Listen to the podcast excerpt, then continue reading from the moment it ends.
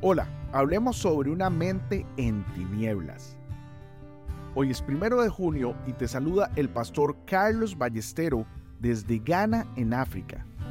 Como todos los días, yo le oro al Señor para que ponga en nosotros un corazón puro y su presencia nunca, nunca se aleje de nosotros. En Levítico capítulo 18, versículo 22 leemos, No te echarás con varón como con mujer es abominación. Hoy te quiero recomendar leer y meditar en Romanos capítulo 1 del versículo 18 al 24. Mira, la vida espiritual es una lucha constante entre la luz y las tinieblas. En Romanos vimos que el apóstol Pablo nos advierte sobre la ira de Dios que se revela contra la impiedad y la injusticia de los hombres.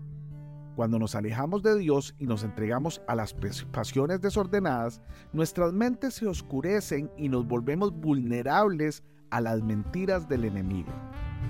El diablo, como padre de la mentira, busca destruir la creación de Dios y llevarnos a actos antinaturales. Un ejemplo de esto es la perversión o desviación sexual, que va en contra del diseño original que Dios hizo para la humanidad.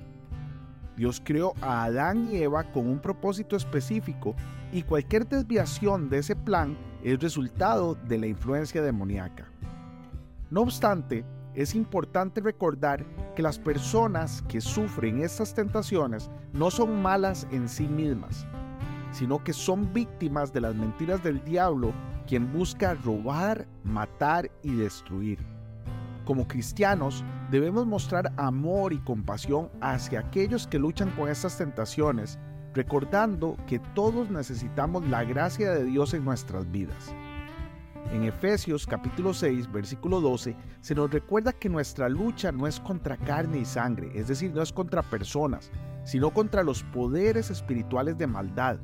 Por lo tanto, debemos estar alerta y protegernos con la armadura de Dios para que podamos resistir las mentiras del enemigo y mantener nuestras mentes en la luz de Cristo.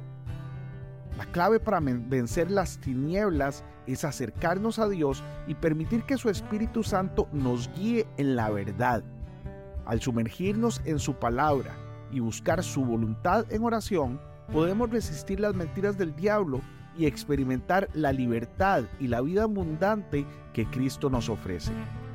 Hoy bendigo tu vida en el nombre de nuestro Señor Jesucristo. Amén y amén.